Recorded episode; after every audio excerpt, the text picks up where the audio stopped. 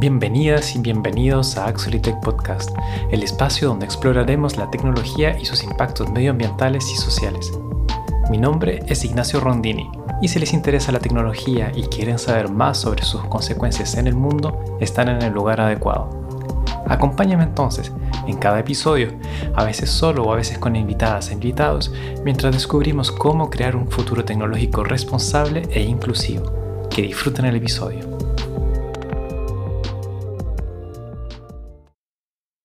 En este quinto episodio seguimos explorando los impactos medioambientales de los centros de datos. Para ello, conversamos con Rodrigo Vallejos, miembro del Grupo Resistencia Socioambiental Quilicura y comprometido con la protección de los humedales en esa comuna, los cuales se han visto en peligro por diversas razones, entre las cuales destaca la instalación de centros de datos. Pero no les adelanto más, y si aún no han escuchado el quinto episodio, se los recomiendo para que así puedan entender mejor el contexto de la conversación. Que disfruten el episodio. Eh, bueno, Rodrigo, primero que todo, gracias por, haber aceptado venir a conversar con nosotros.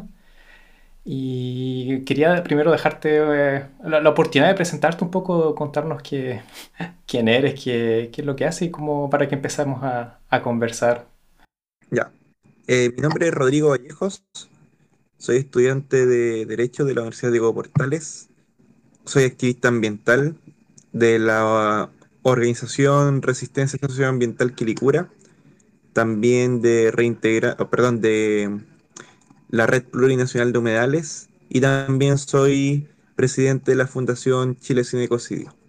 Ok, perfecto. O sea, bueno, yo la, como de descubrir, como supe de ti fue gracias a través de un, artículo que habías escrito eh, sobre los data centers y sobre el, impacto que estos tenían en el agua, o sea, en el uso de agua y bueno, veo que también eres parte de varias otras organizaciones y quizás para comenzar, ¿qué, qué es lo que, por qué empezaste a, interesarte en este tema del medio ambiente y que, cómo fue que te iniciaste como activista? Bueno, me inicié como activista debido a la, al interés por los humedales que se encuentran emplazados en Quilicura mm. y debido a que existen humedales en Quilicura también comencé a investigar cuáles eran los conflictos socioambientales que existían en Quilicura, que es la comuna donde habito. Eh, y Quilicura justamente es un cordón industrial súper grande, que tiene más de 1.600 hectáreas, es el segundo cordón industrial más grande de toda Sudamérica, por lo que comencé a ver como más en detalle las empresas que existían y también cuáles eran los conflictos socioambientales, porque también hay más de 500 hectáreas de vertederos ilegales emplazados sobre los humedales. En Quilicura también hay tres cerros o tres cordones montañosos sumamente importantes, que el Cerro Renca, el Cerro San Ignacio también Cerrillo Lo Castro. Entonces, a pesar de toda la urbanización que existe en Quilicura, tiene un valor natural que se ha ido perdiendo y que la idea es poder restaurarlo y poder recuperarlo. Eh, y lo que queda también, que queda en buen estado, poder conservarlo. Eh, entonces comencé a investigar, ¿no es cierto?, y a generar notas de prensa en diferentes medios eh, independientes como El Ciudadano, en Interferencia, eh, también en el, en el Desconcierto, eh, en Ladera Sur también sobre los humedales. entonces, ese ha sido mi interés. nace de los humedales de Quilicura y se ha ido extendiendo a las diferentes problemáticas socioambientales que existen y también eso se ha ido, lo he ido extrapolando también a nivel nacional la coordinación a nivel nacional con otras organizaciones, otros ambientalistas, para llevar eh, eh, conflictos, para poder guiar también y poder apoyar y colaborar y potenciar conflictos socioambientales a nivel nacional. Y en este tiempo, bueno, que digamos, porque han habido, dice que han habido muchos cambios, ¿tú has, visto durante, no sé, tu vida eh, esos cambios? ¿Ha sido como cambios que se han, han ocurrido desde ese tiempo o se han intensificado últimamente? No sé cómo, desde tu, experiencia? Sí, o sea, Quilicura yo vivo acá desde los tres años em, y ha ido cambiando su, lógica rural, porque antes era como más un pueblito de campo. Claro. Hoy en la actualidad ya es, es una ciudad mucho más seca, antes había mucho más sauces, sabían que corrían canales, hoy en la actualidad ya eso no pasa. De la, de la urba. Y también los humedales se han ido desecando, ya no son igual de verdes que estaban eh, pero a la vez también a, a ir perdiendo esto como que la gente le ha tomado más valor, o se ha ido educando más en cuanto a lo que se ha ido perdiendo, porque antes no le tomaban tanto el valor, por algo también se construyó y se fue edificando en sí. Y justamente en el estudio de esto, ¿no es cierto? Ahí encuentra el tema de los data centers, que Quilicura es justamente una capital de los data centers a nivel sudamericano.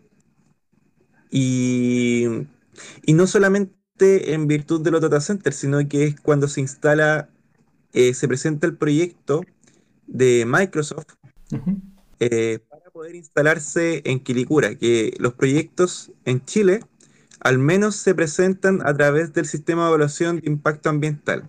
Y el sistema de evaluación de impacto ambiental tiene un portal a través de internet donde uno puede ir revisando los proyectos que ingresan por comuna. Entonces tú no sé, puedes ir tanteando el, este portal y vas revisando qué proyectos ingresan en tu comuna o qué proyectos se han ido ingresando a lo largo del país y así te mantienes actualizado de qué proyecto, ¿no es cierto?, em, se pretende instalar y aparte qué proyecto también eh, genera participación ciudadana. Entonces cuando generan los proyectos de participación ciudadana tú puedes ingresar observaciones. Ya, perfecto. Y esa lista que dices, por ejemplo, eh, no es obligatorio hacer una, consulta, entonces eh, es como parte de, la población de estar verificando si hay o, hay ciertos proyectos que necesitan efectivamente una, una consulta, digamos. Claro. Hay dos tipos de proyectos que se presentan, que son a través de estudio de impacto ambiental y a través de declaración de impacto ambiental. Los estudios de impacto ambiental son un poco más estrictos en cuanto a los antecedentes que solicitan y las declaraciones de impacto ambiental son no tan estrictos como los estudios de impacto ambiental. Eh, de, ambas formas es el titular el que presenta los antecedentes, no, no es como que el Estado, ¿no es cierto?, haga un estudio del proyecto, sino que es el titular, la empresa, la que va a presentar su proyecto, la que debe presentar los antecedentes ante el organismo, eh, o sea, ante el Servicio de Evaluación Ambiental y cada organismo con competencias ambientales le hace observación al proyecto, como debe mejorar en esto, por ejemplo, no sé, Seremi de Salud le dice, oye, este, tu, proyecto tiene problemas en esto, así que tienes que modificarlo para poder, ¿no es cierto?, evaluarlo bien. O, no sé, Seremi de Medio Ambiente dice, hoy tienes problemas en esto, así que tienes que mejorar en este tema ambiental para poder eh, para poder evaluarlo bien o si no te vamos a rechazar el proyecto. Eh, entonces son, por ejemplo, los estudios de impacto ambiental, que la participación ciudadana se abre de forma automática, en cambio la declaración de impacto ambiental es la ciudadanía que debe solicitar en un plazo de, ahora creo que son 30 días, eh, porque con el acuerdo de Escazú se modificó los plazos, se modificaron los plazos, ahora se extendieron los, plazos desde que se firmó el acuerdo de Escazú. Entonces, hay un plazo de 30 días desde que se publica en el diario oficial el proyecto que se va a empezar dentro de una comuna para poder solicitar la participación ciudadana y después hay otro plazo de 30 días más para poder ingresar a observaciones, de 30 días hábiles. Ya, perfecto. O sea, por ejemplo, ya yo, en este caso, si quisiera construir un, centro de datos, voy, presento, hago mi, informe y lo presento. Y hay alguna, eh, ¿cómo decir? Depende de algo si es que va de un sistema al otro, si es que hay que Ah, si es que se va a generar esta consulta automáticamente o no, o depende del proyecto, de qué depende, o de los impactos. Claro, o sea, depende de, si ingresa por estudio de impacto ambiental o de si ingresa por evaluación, de, o sea, o por declaración de impacto ambiental, depende de los impactos que genera el proyecto. Y eso está todo dentro de la ley sobre bases generales del medio ambiente que ingresan por tipología del artículo 10, que se refieren a todas las declaraciones de impacto ambiental, a proyectos en general, y el artículo 11 se refiere a las tipologías de los estudios de impacto ambiental. Entonces, dependiendo de las tipologías que señale la ley eh, y la cantidad de impacto, por ejemplo, los impactos de un estudio de impacto ambiental son supuestamente más grandes, por eso ingresa por estudio de impacto ambiental, eh, ingresa ¿no cierto? el proyecto. O sea, todo depende ¿no cierto? de las tipologías que, que te señala la ley. Y en cuanto a eso, no te puedo decir no, claro, que un impacto es mayor que el otro, porque en mi consideración, todos los impactos son iguales de, de, importante. Creo que eso debería como homologarse. No, es que tengan declaración de impacto ambiental o estudio de impacto ambiental, todo debería ingresar por estudio de impacto ambiental. No, entiendo. Entonces, hay un proyecto, se presenta el informe, va a una de las dos ah, vías de, de, estudio. Y entonces, en uno hay, claro, hay una obligación de consultar, de consultar y el otro es solo depende, tiene, hay 30 días entonces. Y respecto a lo que era a, los data centers, bueno, eh, de hecho es porque estaba haciendo investigando el capítulo anterior sobre los data centers justamente y claro, eh, quizás la gente, bueno, no lo sabe, pero los centros de datos usan mucha, bueno, usan mucha electricidad, pero uno de los casos es que ciertos tipos de datos, claro, son enfriados usando mucha agua y ese es como el, el impacto súper fuerte que hay eh, con ciertos tipos de, de, enfriamiento en que el, el uso de agua es, es, muy muy fuerte y sobre todo, bueno, como decía, eh, en Quilicura o bueno, en general en, la cuenca del Maipo todo está ya está en estrés hídrico, entonces el uso del agua es algo súper importante, como quién regular y quién accede a, a, los derechos de agua es súper importante en este caso, porque todo Santiago obtiene como agua de, de, esa cuenca. Y de hecho había leído, lo, una de las cosas que encontré interesante es que había dicho que había gente que, que, obtenía agua a través de, como de napas subterráneas y que se habían quedado sin, como sin, sin, acceso a, o, sin acceso a esta agua durante, no sé si permanentemente o durante un tiempo, pero no sé si te acuerdas un poco de eso. Eh, justamente una de las compañeras que, que, es de la organización, cuando fuimos a solicitar observación ciudadana, ¿cierto? vamos a buscar como a la gente de la comunidad para uh -huh. poder eh, hacer más observaciones en cuanto al proyecto. Entonces, en Quilicura hay una calle que es la calle Caupolicán, que es una calle que se encuentra emplazada dentro del sector industrial. Y bueno, Quilicura cambió el plan regulador, pues es que hay muchas cosas como involucradas porque también están los, los instrumentos de planificación territorial que, que, ¿no es cierto?, señalan dónde se puede construir cierto tipo de cosas. Por ejemplo, cuál sector de, de Santiago es industrial, cuál sector es residencial, cuál sector se refiere a otro tipo de, de uso de suelo. Y, y bueno, en la calle Caupolicán, antes era un sector más rural del Fundo San Ignacio, donde, eh, bueno, hay una historia sumamente grande de que ahí llegaba la familia de José Miguel Carrera, y bueno, siempre ha sido un, un terreno que era rural. Y en el año 1994, a través del Plan Regulador Metropolitano de Santiago, se modificó que ese sector iba a ser uno de los polos industriales de Santiago. Entonces ahí se señaló que iba a ser, en Quilicura iban a haber 1.600 hectáreas de sector industrial. Eh, el problema es que no se hizo, ¿no cierto?, un intercambio con la gente también que vivía en el sector.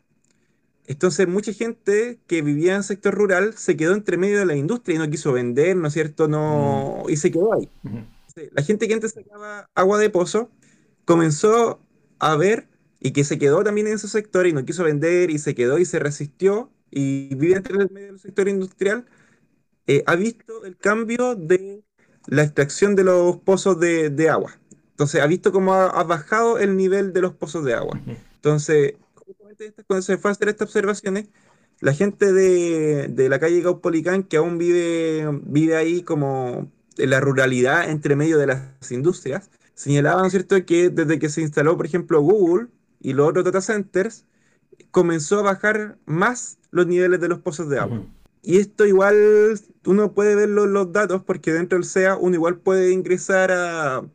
Uno puede ver, ¿no es cierto?, los derechos de aprovechamiento de aguas que solicita el titular con respecto a un proyecto y bueno, Google tiene derechos de aprovechamiento de aguas que son súper grandes, o sea, gasta más de un hectolitro de agua al año, o sea, gasta más de millones de litros de agua al año, o sea, extrae mucha agua al año. Y no solamente, o sea, tampoco podemos responsabilizar a los data centers que generan el estrés hídrico dentro de, de, la napa subterránea de Quilicura, porque Quilicura no solamente es que tenga Google, sino que también, por ejemplo, tiene a las cerveceras, tiene muchas cerveceras, tiene a la CCU, tiene también a InBev, ¿no es cierto? Que son las cerveceras que generan Cristal, Escudo, eh, Budweiser, y también que la transportan a, toda, a todo Chile y eran parte de Sudamérica. Y también están Lefersa, está Ideal, uh -huh. hay varias eh, industrias que, que consumen mucha agua. Claro.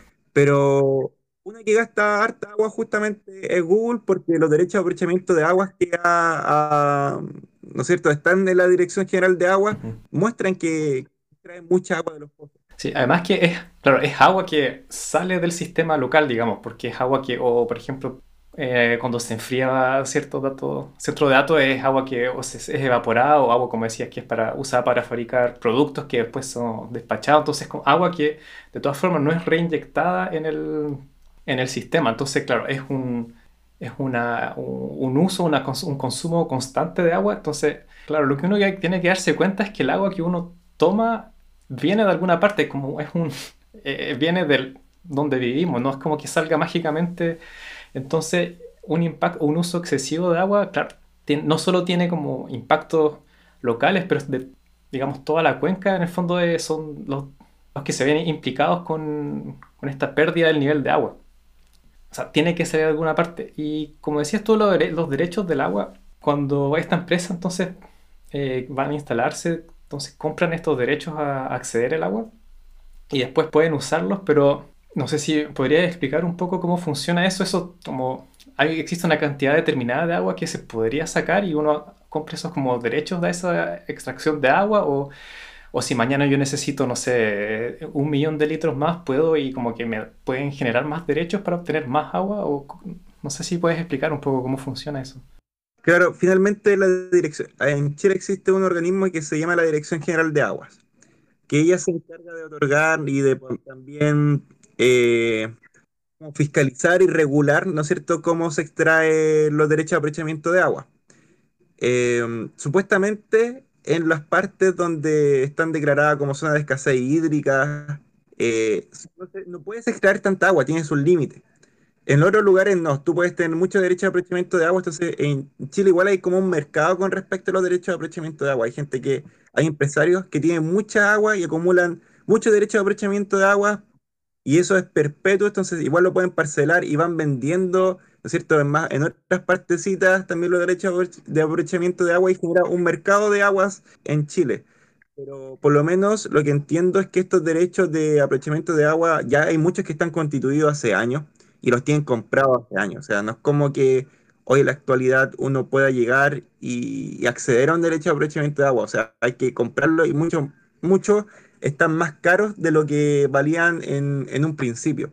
Entonces, al final es la Dirección General de Agua, dependiendo de la localidad, la que te puede regular y te dice, oye, tú puedes estar a este límite, hasta este límite de agua, o estás bien de lo que estás gastando del derecho a aprovechamiento de agua.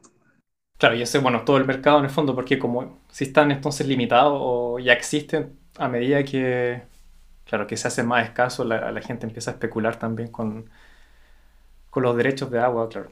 Claro. Y bueno, y respecto entonces a, bueno, a la organización eh, Resistencia Socioambiental Quilicura, que es una de las que, las que formas parte, entonces podrías eh, explicarnos un poco cómo surge, qué, qué, cuál es tu rol ahí, qué es lo que hacen. Bueno, Resistencia Socioambiental Quilicura nace en el año 2019 eh, con el contexto de poder a, dar a visibilizar los humedales de Quilicura y bueno, yo en un principio partí como colaborador, después me metí más fuerte en el año 2000, a fin del 2020, 2021, ya como ingresé ya más como dirigente, porque al principio era colaborador, no estaba tan metido con el tema, pero tenía también un amigo que es el profesor Miguel Mora, que viene trabajando con los humedales desde el año 2013 de Quilicura, y él siempre me decía, oye, participa, participa, participa. Entonces él me entregó toda la información y cuando yo tenía toda la información me metí y comencé a profundizar más también en otros temas. Y bueno, la organización se dedica ¿no cierto? a visibilizar las problemáticas de los tanto humedales de Quilicura, también de los cerros de Quilicura, eh, con respecto a los vertederos. Hace poco logramos clausurar un vertedero que es el ex vertedero Cerro de Renca, que se encuentra en uno de los 26 cerros Isla de Santiago y quizá uno de los vertederos más grandes, ilegales, más grandes de, todo Santiago porque generó unos cerros gigantes de, de escombro y basura y también otro tipo de residuos. Em, también nos hemos dedicado a la fiscalización de empresas, por ejemplo, que, o proyectos contaminantes que se quieren instalar en Quilicura, por ejemplo, el caso de la sanitaria de planta de tratamiento de aguas servidas, Agua San Isidro, que es una empresa que ha tenido conflictos a lo largo de todo el país, incluso en la región de la Araucanía, en la localidad de Labranza, generó una lluvia de caca que se quejaba la comunidad. También ha mantenido sin suministro a la localidad de Pichidangui, en la, comuna de Los Vilos, en la Ligua, ¿no es cierto? Tiene una relación con una inmobiliaria que ha destruido un humedal que es el estuario Los Molles. Y bueno, también la contaminación del río Trapén en Puerto Montt ha generado un conflicto súper grande por lo que es la actualidad. También me encuentro coordinando. Em, eh, a comunidades en dentro de la coordinadora contra Agua San Isidro, con la que hemos logrado levantar una comisión investigadora dentro de la Cámara de Diputados para poder, ¿no es cierto?, investigar a mayor profundidad esta empresa. También hemos estado trabajando en el proyecto de ley de olores, que incluso hoy día se vota, debería votarse como tipo 12 de la tarde de la Cámara de Diputados para que pase al Senado, para que en Chile hoy en la actualidad exista una regulación con respecto a los olores. Y bueno, y también es que ha sido mucho el trabajo lo que se ha hecho, tanto a nivel local, Ujú, eh, comunal, ¿no es cierto?, que se dé a conocer los humedales en Quilicura, eh, tanto con las autoridades a nivel político, tanto a nivel con los, eh, eh, ¿no es cierto?, con junta de vecinos, con los vecinos también, con colegios, también con universidades, también se ha logrado organizar a nivel regional y también a nivel nacional. Entonces, ha sido harto el trabajo y harto el trabajo en estos años de, de dar a conocer los humedales de Quilicura y los conflictos socioambientales y hace poco también nos ganamos un proyecto en conjunto de unos, con unos profesores de eh, la Universidad Católica y también de la, de la Universidad de Harvard, que nos ganamos un proyecto en el Centro de Arquitectura de Canadá que se llama Humedales Enmarañados, em, que es agua, cables y bueno, no me acuerdo bien el otro nombre, perdón, pero así se llama el proyecto, Humedales Enmarañados y que justamente busca, ¿no es cierto?, eh, con los, con los estudiantes de arquitectura de la Universidad de Chile, de la Universidad Católica, de la Universidad San Sebastián, de la Universidad Diego Portales, de la Universidad de las Américas, eh, buscamos, ¿no es cierto?, generar que los estudiantes tomen una conciencia y generar tipo de proyectos para poder eh, restaurar los humedales de Quilicura a través de la reutilización del agua que extrae los data centers ujú, y que ocupan de todo su sistema, ¿no es cierto?, de refrigeración. Porque esa agua la botan al alcantarillado después, no, no tiene una no tiene una reutilización. Entonces los humedales de Quilicura tienen diferentes condiciones. Y un humedal que está justamente muy degradado en su régimen hídrico es el humedal O'Higgins, que ha sido declarado como humedal urbano en 88,2 hectáreas parte de las 468,3 hectáreas que tiene los humedales de Quilicura, que fueron declarados como humedales urbanos por el Ministerio del Medio Ambiente, pero justamente la idea es poder restaurar estos humedales, restaurar su régimen hídrico, ya que se encuentra sumamente eh, alterado por eh, la desertificación que está, ¿no es cierto?, em, afectando la parte norte de Santiago y también por todo este estrés hídrico que ha generado el sector industrial. Entonces la idea es que, ya, si tenemos el sector industrial dentro de Quilicura, es que al menos busquemos medidas de mitigación ambiental con esta industria, porque nuestra idea tampoco es sacar, ¿no es cierto?, que, que se vaya la industria, eso es imposible y también no podemos eh, negar que todas estas industrias generan también eh, condiciones de trabajo, generan, ¿no es cierto?, generan trabajo para la comunidad y bueno, eso sería como ir en contra también de, de lo que implica Quilicura, sino que la idea es que puede convivir este sector industrial con todo el valor natural que tiene la comuna. Eh, entonces, vamos a comenzar pronto, la primera semana de enero comenzamos con los workshops, y esto también está relacionado, ¿cierto? con eh, congresos futuros. eh, nuestra idea también es que llegue la ministra de Tecnología para poder explicarle este proyecto, y también eh, la idea es que esto vaya tomando mayor altura, y lo que explicaba Marina Otero, que es la profesora de, que es becada en Harvard, que esta mesa que nosotros estamos pretendiendo, pretendiendo hacer de relacionar los data centers con los humedales y restaurarlo, es la primera vez que se ve en el mundo. O sea, esto es algo pionero a nivel mundial de poder comenzar a visibilizar los impactos hídricos que tienen los data centers, pero también buscar soluciones. Entonces, eh, justamente con esto también vamos a llamar y la idea es poder reunirnos con Microsoft y también reunirnos con Google y también que se comiencen a sumar todos los data centers que están dentro de la comuna y generar una gran mesa de trabajo donde esté involucrado tanto las autoridades locales, autoridades regionales, la academia y también las comunidades. Entonces, si entiendo bien, la idea del proyecto es, bueno, la idea general es utilizar el agua que, estos data centers usan eh, para enfriar y en vez de que eh, sea desechada, se vuelva se reutilice en el fondo para poder alimentar eh, en agua estos, los humedales que ya existen y que están en estrés hídrico. Entonces, esa es como la idea del proyecto en el fondo es estudiar esta posibilidad, eh, realmente si, existe la voluntad de hacerlo, ¿cuáles, cuáles son como las etapas o las cosas más concretas para, del proyecto, qué es lo que esperan lograr? Claro, ese es el objetivo final, lograr eso, o sea, tratar de convencer a los data centers para lograr aquello.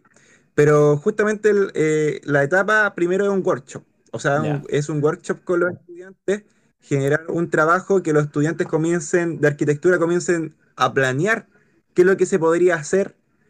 Y justamente nuestro rol también es, darle esa idea de que como estudiantes de arquitectura también piensen este, porque igual implica un, un gran trabajo de infraestructura también poder hacer lo que estamos planteando. Pero justamente esa es la idea final y una idea que igual se ha conversado con las comunidades, ya lo hemos conversado en otras mesas de trabajo entre organizaciones ambientales en Quilicura, y esa es una idea y un planteamiento ideal en cuanto a eh, generar una verdadera eh, medida de mitigación con respecto a los data porque han generado medidas de mitigación que han fracasado. Por ejemplo, Google, el data center Param, generó un bosque urbano eh, en Quilicura que es el Urban Forest al norte de la ladera del Cerrenca y plantaron unos arbolitos que nunca los regaron y están plantados y en la actualidad recién el municipio como que se vino a hacer eh, cargo de aquello, pero han estado muchos tiempos secos, ni siquiera han crecido los árboles. Entonces, eh, si van a hacer medidas de mitigación que sean reales. Y aparte, o sea, ese urban forest está muy alejado como del sector urbano. Eh, es, un, es complejo llegar allá caminando, te demora mucho. Pero, por ejemplo, los humedales, la gente viene a caminar a los humedales de Quiricuras, que hay una que es más, más cercana que el estero Las Cruces con el humedal O'Higgins. La gente va a trotar los fines de semana, va con su familia, va a visitar el humedal. Entonces, el humedal, la gente va a verlo al menos. Eh, y la idea es justamente poder recuperar los espejos de agua que se generan en ese humedal, porque hasta el año 2020, 2021, a inicio de 2021, se generaba una laguna a la entrada de Quilicura. Entonces, era, era era, era interesante ver el contraste, ¿no es cierto?, de ver cómo tú pasabas por el sector industrial, terminaba el sector industrial y después veías una laguna. Eh, entonces queremos tratar de recuperar ese régimen hídrico y recuperar ese espejo de agua. Entonces, justamente con este workshop y con este proyecto es poder ver posibilidades que los estudiantes piensen, planifiquen, pero siempre con el objetivo final de poder generar este, este proyecto de que los data centers generen medidas de mitigación reales. Y uno de esos proyectos justamente de medida de mitigación real es poder recuperar el régimen hidrológico del humedal de Quilicura. Imagínate, o sea, los data centers, tú, debes saber que tienen empresas como Google, empresas como Microsoft, son empresas de las más millonarias de todo el mundo. Entonces, podrían hasta pensar, ¿no es cierto?, como son empresas que se consideran verdes, eh, en el sentido de que muestran una imagen verde hacia el mundo podrían hasta pensar en generar un parque en el humedal. Un, parque, poder inundar un parque natural. Entonces sería sumamente mm, visible y dejaría con buena imagen, ¿no es cierto?, a estas empresas a nivel mundial que generen proyectos reales con las comunidades que están siendo afectadas por el cambio climático, por la desertificación y también por la contaminación industrial. Sí, y, creo que hayan proyectos de mitigación o de compensación de los impactos que hacen, pero igual estaba pensando que, por ejemplo, plantar árboles, en el fondo, como medida de compensación, quizás puede ser para, lo típico que se hace es como para compensar la emisión de dióxido de carbono. Pero igual encuentro que esto es súper interesante lo que el proyecto porque es un, como una reutilización, en este caso del agua, que es el, el impacto que se está haciendo. Entonces, se está consumiendo mucha agua, ¿cómo la solución a eso no es como plantar árboles. Igual eh, eh, puede ser bien y todo, pero poder reutilizar y reinyectar el agua es como lo que es necesario. Si es que están consumiendo el agua que estaba alimentando todas las localidades o, los humedales, entonces es, eh, en mi punto de vista es normal que, que, la mitigación que se hace sea también a nivel local y que sea como del mismo eje de impactos que, que están haciendo. Y, pero súper interesante en verdad. El, ojalá que se pueda ir, ir concretando, que pueda ir avanzando. Y bueno, claro, si más adelante logran tener también la, la voluntad de, de, las empresas para cooperar, hacer eso, eh, sería muy, muy interesante y, y bueno, como lo dijiste, creo que sería casi único o único en el fondo de lo, hasta ahora de lo que se ha hecho eh, en cuanto a compensación. Estaba pensando en compensación de agua, pero en general lo que hacen los, centros de datos es como decir, ya, vamos a consumir menos agua, estamos buscando otras alternativas, pero, pero eh, mientras tanto no hay... Bueno, hasta, que, yo, que yo sepa, no, no hay como casos reales en que el agua sea reinyectada o reutilizada correctamente. Así que qué bien. ¿Y esto cuándo, cuándo empieza? Comienza la, primera, comienza la primera semana de enero, el workshop, ah, con los estudiantes. Ah, excelente. Y ahí vamos a un proceso ¿cierto? que esperamos que dure todo el año. Porque una, una, parte del proyecto es justamente esta parte académica con los estudiantes de, del workshop, eh, de las diferentes universidades, que también va a estar, van a, ¿no es cierto? Ellos van, va con notas para ellos, ¿no es cierto? O sea, esto es dentro de un curso. Eh, pero nosotros esperamos esto, que lo que hemos conversado con los profesores, que aquí es para generar apoyo con la academia, pero esperamos que esto dure todo el año, o sea, después generar que las autoridades locales se involucren de verdad también en cuanto a solicitar esto, porque nosotros le estamos dando el impulso, ¿cierto? Fuimos a buscar a la academia para que eh, las autoridades también se hagan cargo y haya un respaldo. Porque esto la autoridad lo tuvo derecho hace mucho tiempo, ir a buscar, ¿no es cierto?, a los data centers, ir a buscar a la industria, pero ahí también ha habido un dejo de poder, ¿no es cierto?, hacer un trabajo público-privado. Eso se dejó hace mucho, no lo han hecho ese trabajo, ¿no es cierto?, de poder ir a generar conversaciones, pero esta es una buena oportunidad con un buen respaldo con universidades, ¿no es cierto?, que son destacadas en Chile, como tanto la Universidad Católica, la Universidad de Chile, entre otras universidades. Entonces esperamos que, que resulte bien. En cuanto a lo que tú mismo señalabas, que, claro, o sea, uno pensaría como vayan a plantar árboles, pero eh, sucede con el tema de los árboles que después no los riegan.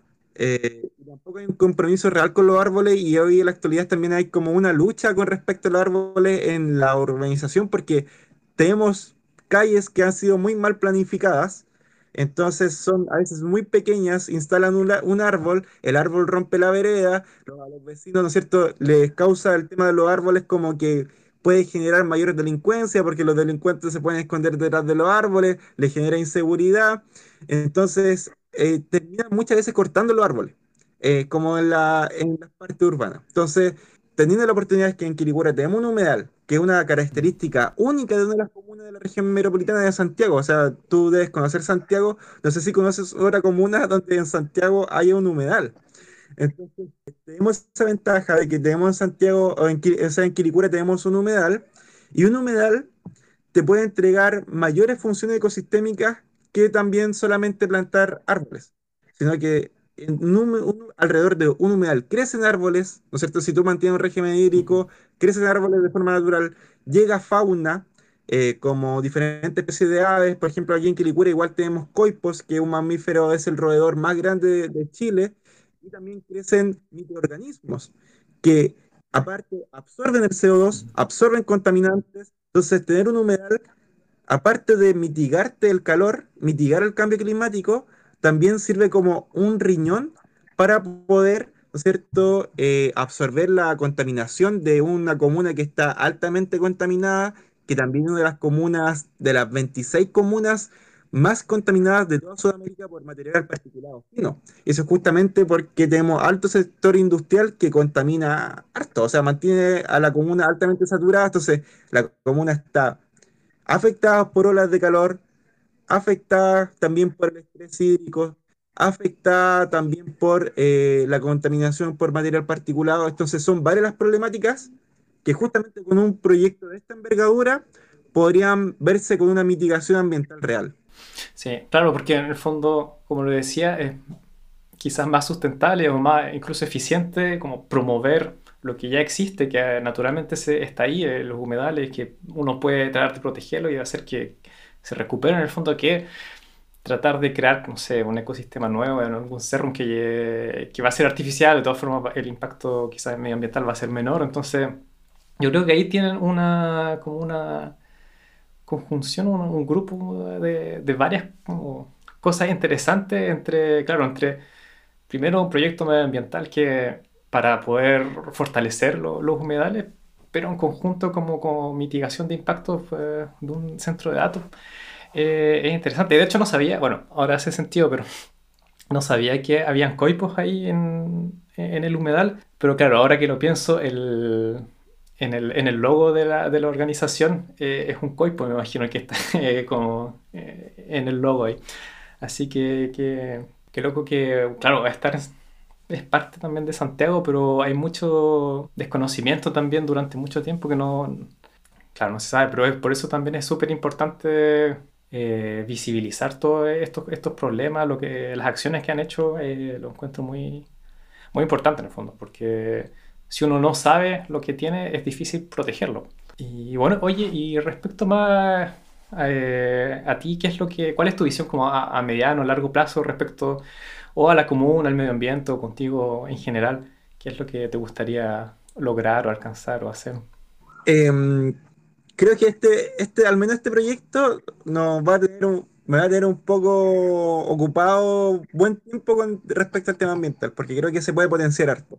Y también la idea es poder visibilizar que los humedales de Quilicura no solamente se visibilizan a nivel eh, nacional, eh, sino que también a nivel internacional. Y ojalá que lograr, ¿no es cierto?, una restauración verdadera y conservación verdadera con respecto a los humedales de Quilicura. Eh, y también con la comuna en general, porque es un sector industrial y es un sector estratégico, la comuna de Quilicura, eh, a nivel regional, o sea, a nivel continental.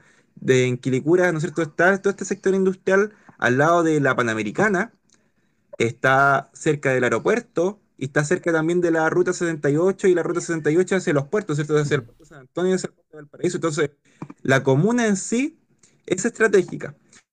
Y ahora lo que nos falta también es poder avanzar, no solamente en que se reponga la declaratoria del humedal urbano de, del humedal de Quilicura, sino también buscar otras categorías de conservación. Por ejemplo, que también parte del humedal San Luis Norte se pueda proteger a través de la eh, ley SBAP, porque ya no son santuarios de la naturaleza, ya no van a ser santuarios de la naturaleza en Chile, no van a existir esas figuras.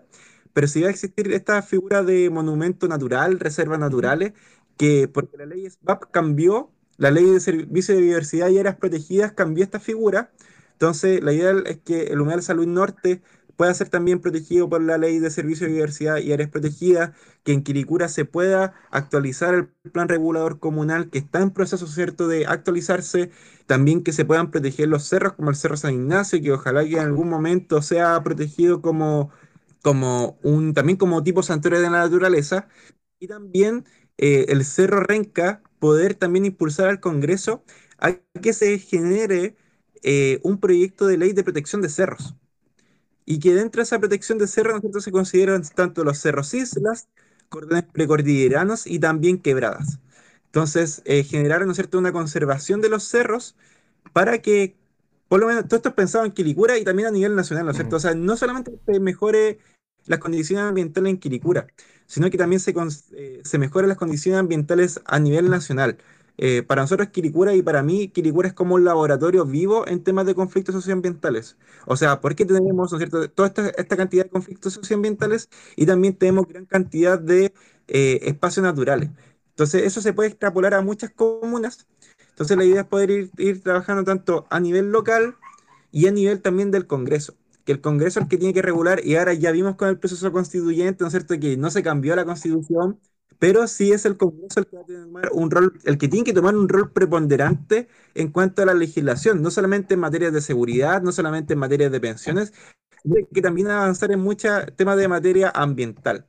Y para eso, ¿no es cierto?, necesitamos presionar tanto al poder eh, legislativo y también al poder ejecutivo para que invierta en materia ambiental y también que invierta en fiscalización, que es lo que más nos falta hoy en la actualidad. Entonces, como yo proyecto, como tú, tú señalabas, justamente seguir haciendo lo que he estado haciendo pero seguir avanzando a paso firme, ¿no es cierto?, de forma constante y viendo cómo se va también dando los contextos, porque a veces van cambiando los contextos, o sea, en un momento, ¿no es cierto?, teníamos un- una propuesta constitucional que iba a proteger los bienes comunes naturales, después esa propuesta constitucional se perdió, por lo menos yo fui de, de la estrategia de que había que ir a decir al Congreso porque tenía planificado que esta nueva propuesta constitucional también se iba a rechazar, entonces no se iba a mejorar las condiciones ambientales en ese sentido.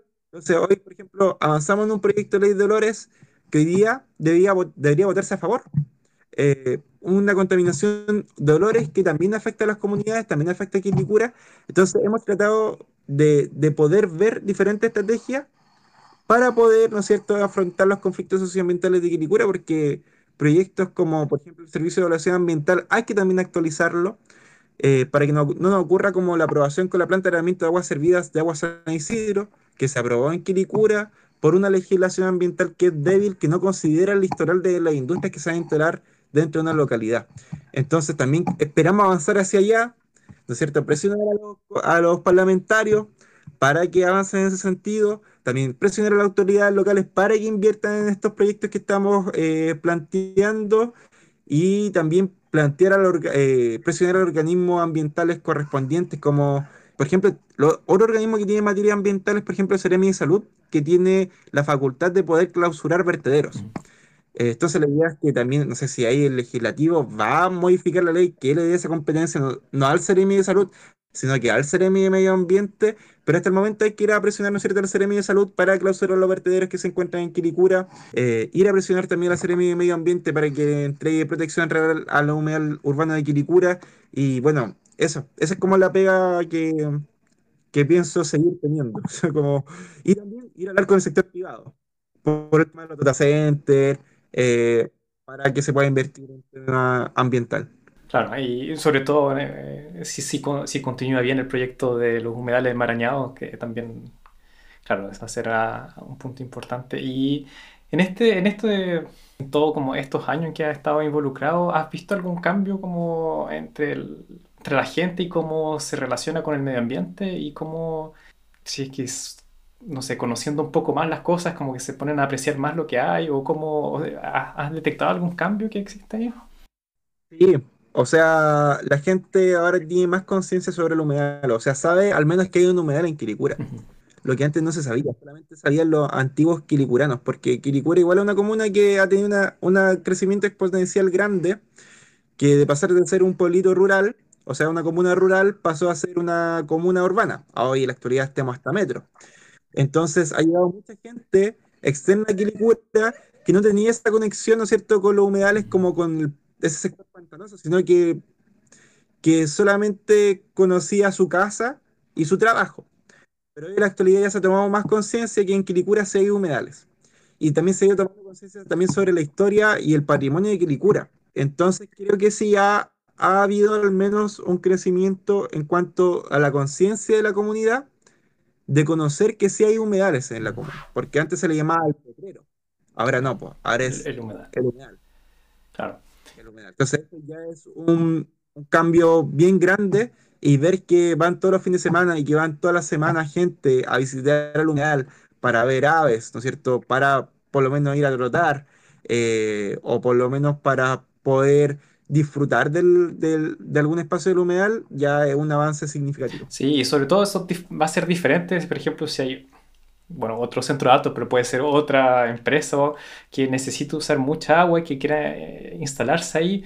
Quizás la percepción entonces de, de, la comunidad que vive ahí va a ser completamente diferente a quizás antes que no sabían que existía o que, claro, que no, que no quizás no les importaba porque no conocían poder conservarlo, poder exigir también, claro, una protección del lugar. Y, y, también te quería preguntar, eh, en tu experiencia, ¿hay, ¿qué es lo que ha sido como lo más, que te ha dejado lo más contento en todos estos años y qué es lo que ha sido también como lo más difícil que te, que te o sea, qué, qué, es lo que ha sido más difícil eh, como trabajo, como por hacer o por lograr?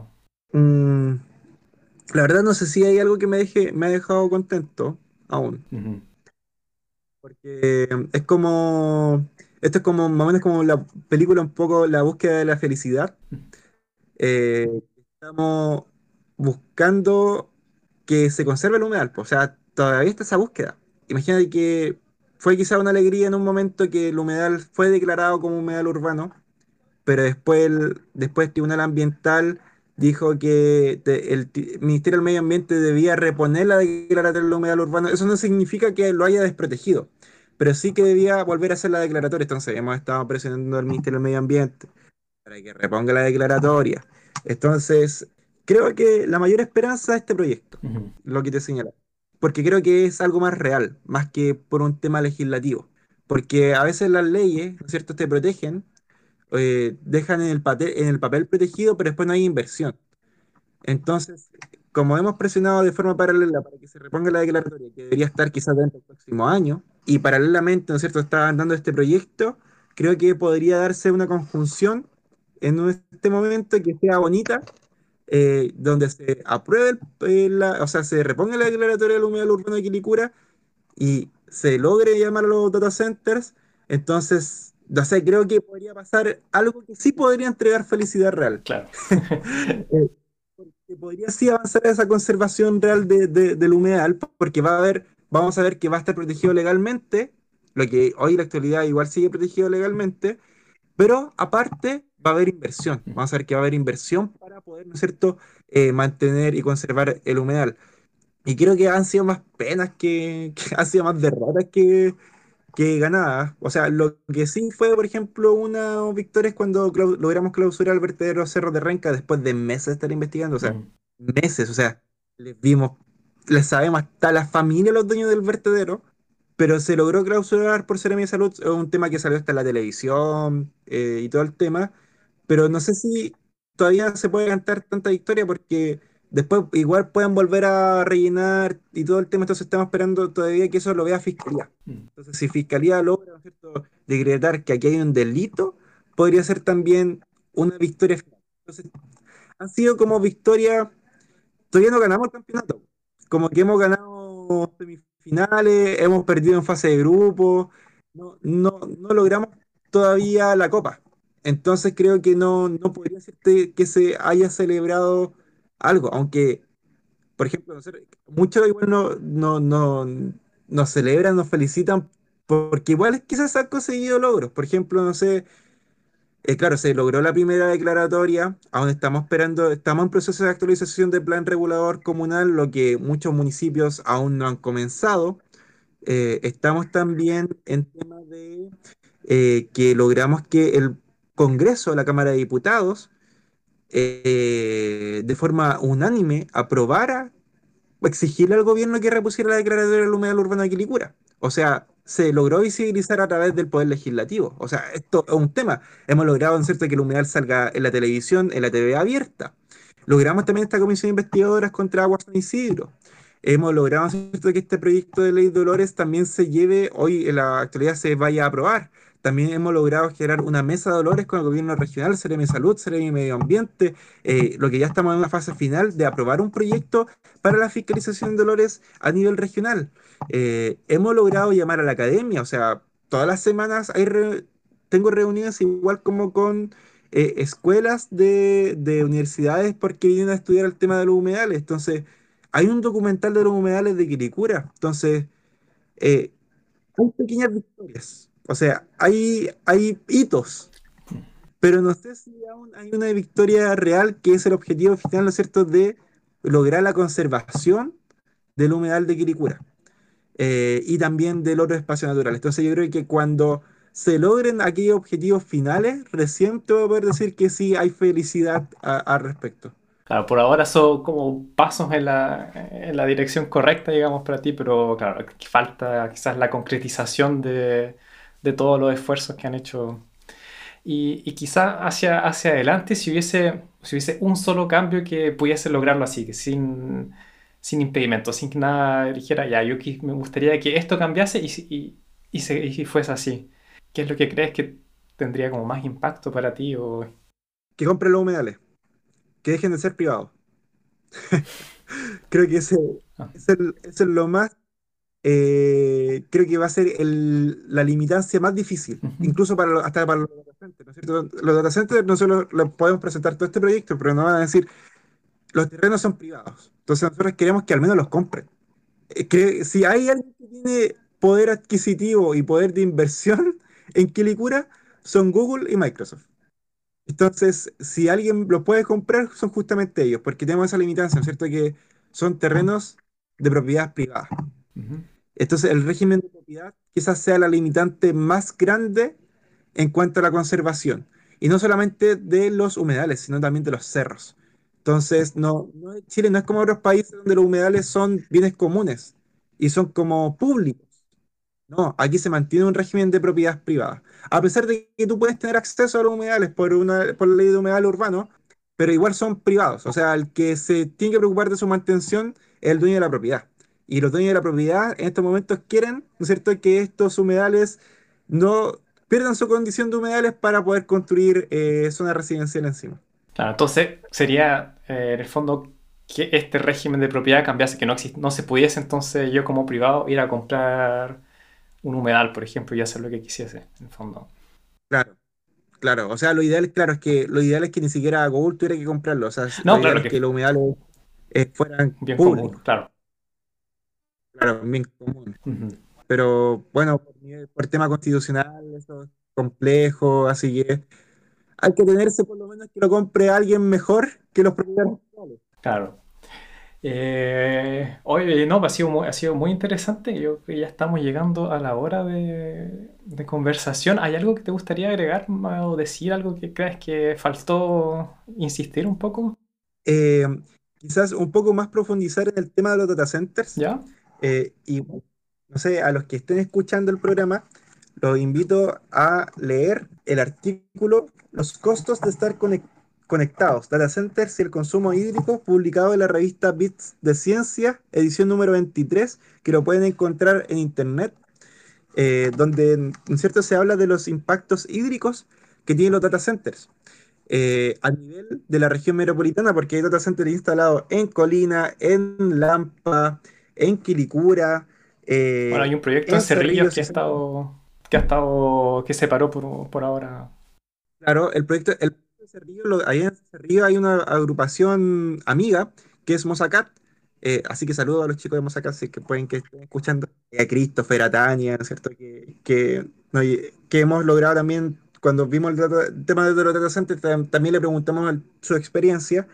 Y ellos lograron, ¿no es cierto?, que Google, que en un principio iba a gastar, eh, pensaba extraer, tenía derecho a aprovechamiento de agua de 169 litros por segundo. O sea, eso es una inmensidad a nivel anual. Eso, o sea, haciendo una comparación, eso es consumir en su máxima capacidad, equivale a consumir en 24 horas la demanda de domiciliaria anual de agua potable de los más de 80.000 habitantes de Cerrillo.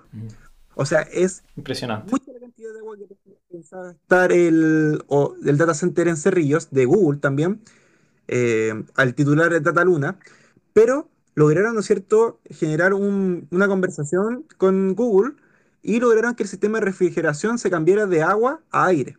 Entonces ya no va a gastar la misma cantidad de agua que gastaba antes, o sea, el sistema de, refrigeración por aire igual gasta cierto consumo de agua después de que aumente la temperatura en 29 grados, creo. Por ahí es la temperatura que aumenta y comienza a gastar el agua y se abren estos sistemas de refrigeración por agua.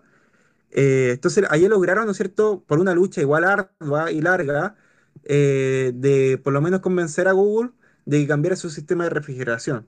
Esto, este sistema de refrigeración, pensando de que iba a gastar, de, o sea, ya tenían derecho a aprovechamiento de agua de 169 eh, litros por segundo, es el triple de lo que gastan en Quilicura, porque en Quilicura tienen gasto de agua de 50 litros por segundo el data center de Quilicura, que el data center Param. De hecho, lo que, lo que iba a decir es que claro, en Cerrillo el, el, sistema de refrigeración que querían implementar era, era con evaporación, de agua, que es, lo que es, genera mayor eh, pérdida de agua y claro, por eso los niveles impresionantes de agua, en el fondo eh, uno lanza como el agua para enfriar y el, agua se evapora y se pierde, entonces sale completamente del, de la cuenca, del lugar, no, no, es posible como reinyectarla, entonces es lo que consume más. Y claro, creo que luego, en el fondo, claro, y lo cambiaron, como decías tú, a, por aire, que en el fondo es inyectar aire que está más frío, pero claro, como cuando empieza a hacer más calor, el aire no, no, no es suficiente para enfriar y hay que, claro, buscar otras formas. Pero eso fue súper interesante porque, claro, era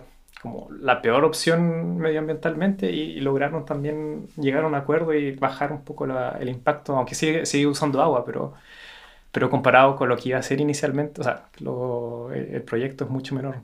Claro, o sea, eh, eso sí, pero hay otro tema, porque hay un tema que se me olvida, que eso igual quiero escribir próximamente de aquello y hacer una comparativa, es porque hemos visto de los data centers, ¿no es cierto?, que tienen un consumo hídrico. Mm pero el consumo energético es sumamente fuerte. O sea, claro, en este sistema de refrigeración cambiamos la cantidad, la eficiencia, ¿no es cierto?, de, o sea, la cantidad de agua que vamos a gastar, pero el sistema de aire igual gasta más energía que el sistema de agua, porque, ¿no es cierto?, necesita refrigerar igual el aire, necesita enfriar el aire, es como un... Un aire acondicionado. acondicionado, Y eso gasta más energía aún. ¿Y de dónde proviene también esta energía? Eh, y también lo que implica la infraestructura para poder transportar esta cantidad de energía que tiene los data centers. Por ejemplo, en el caso de la instalación del data center de Amazon en Huechuraba, tienen que construir unas torres de alta tensión sobre un cordón precordillerano que en el Cerro Guanaco, que es parte del cordón precordillerano también del Cerro San Ignacio, donde es un espacio natural, que es un área de preservación mm. ecológica, donde uno puede ver hasta cóndores. Entonces, igual se afecta, ¿no es cierto? Se intervienen espacios naturales por la construcción de torres de alta tensión para poder transportar energía a los data centers. Entonces, no solamente es que los data centers tengan una implicancia en el consumo hídrico, sino que también en el consumo energético.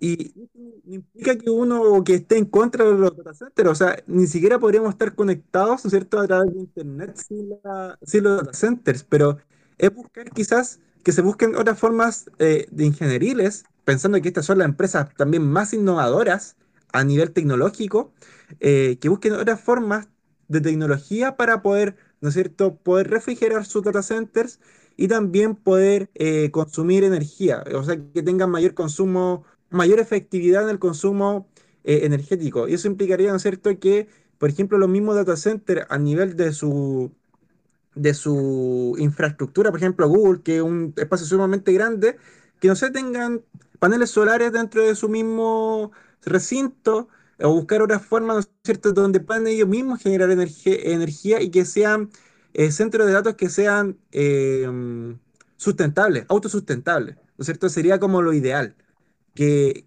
así no, no tiene impacto externo o externalidades negativas que puedan afectar también otras partes del medio ambiente. Y eso, es justamente ese, ese punto es súper importante cuando uno, generalmente, por ejemplo, las empresas que quieren decir que son verdes, no sé, se concentran sobre un, por ejemplo, un indicador. Si es que lo están haciendo realmente y, que no, y no es solamente por decirlo, pero en el fondo eh, hay que como tener cuenta de varios ejes de impactos medioambientales. Por ejemplo, como decías tú, los data centers en un principio no usaban agua. Para, para enfriarse era como con aire acondicionado lo más chico, y era solamente eléctrico. Pero como, claro, eso cuesta, bueno, cuesta mucho dinero muy, porque consume mucha electricidad y la electricidad eh, produce dióxido de carbono, entonces buscaron y, claro, eh, diciendo, si usamos agua para enfriar los data centers, bajamos nuestras emisiones de dióxido de carbono, pero al mismo tiempo si, si, es que uno solo estuviese mirando la, emisión de, dióxido de carbono, está bien. Dice, ya, perfecto, bajaron, pero por otro lado, el agua que se usa es mucho. Entonces, es importante, claro, tener como una visión global de los diferentes impactos y no decir, como no focalizarse en un solo eje, decir, no, esto lo estamos haciendo súper bien porque ya emitimos mucho menos que antes. O, o, como decía, o consumimos menos agua, pero dentro de otro lado estamos, volvimos a consumir mucha energía.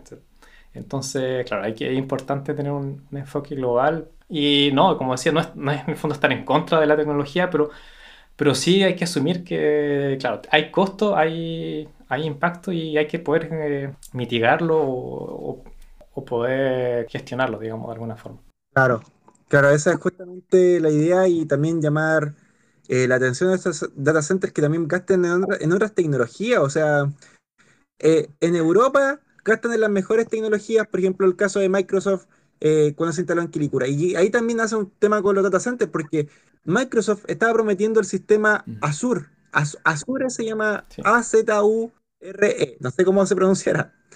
Pero ellos estaban prometiendo este sistema de, data centers que era, era refrigerado a través de, de líquidos dieléctricos.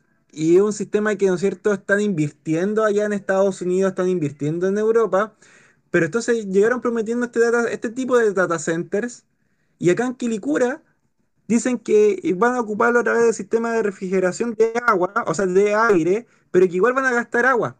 Entonces, eh, es como, oye, pero si llegaste prometiendo este oro data center, estáis haciendo publicidad engañosa.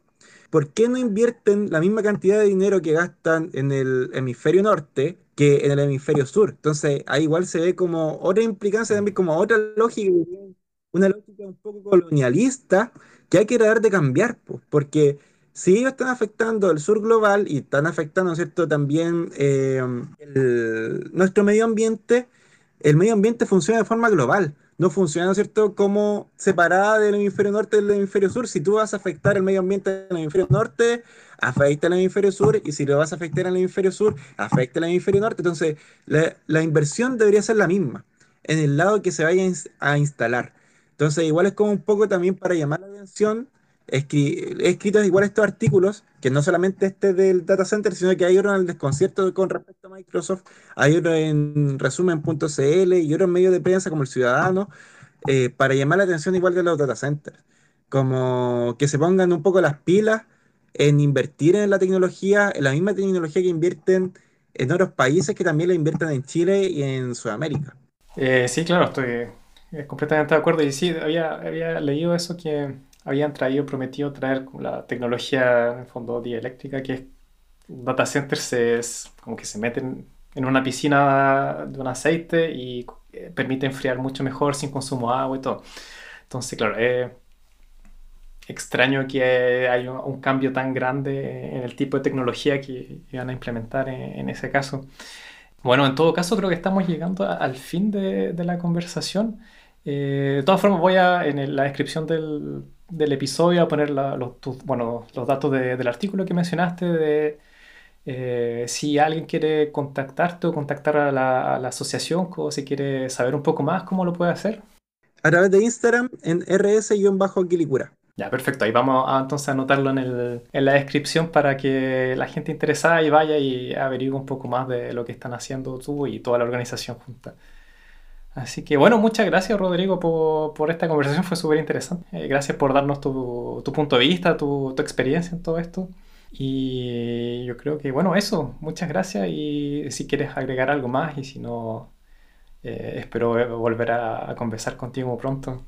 Muchas gracias a, ti Ignacio por la invitación y también quedas eh, cordialmente invitado y también todos los que quieran participar nos pueden hablar ahí por rs-quilicura para participar en el proyecto de humedales enmarañados, que va a estar dentro de las dos primeras semanas de enero, tres primeras semanas de enero, que se va a estar eh, realizando tanto, eh, van a haber jornada abierta para la comunidad en Quilicura, y también pueden ir como oyentes, ¿no es cierto?, a la Universidad Católica o también a las salidas que vamos a tener en terreno en Quilicura. Vamos a necesitar mucho apoyo, todos los que quieran involucrarse están cordialmente invitados para poder ah, involucrarse con sus conocimientos.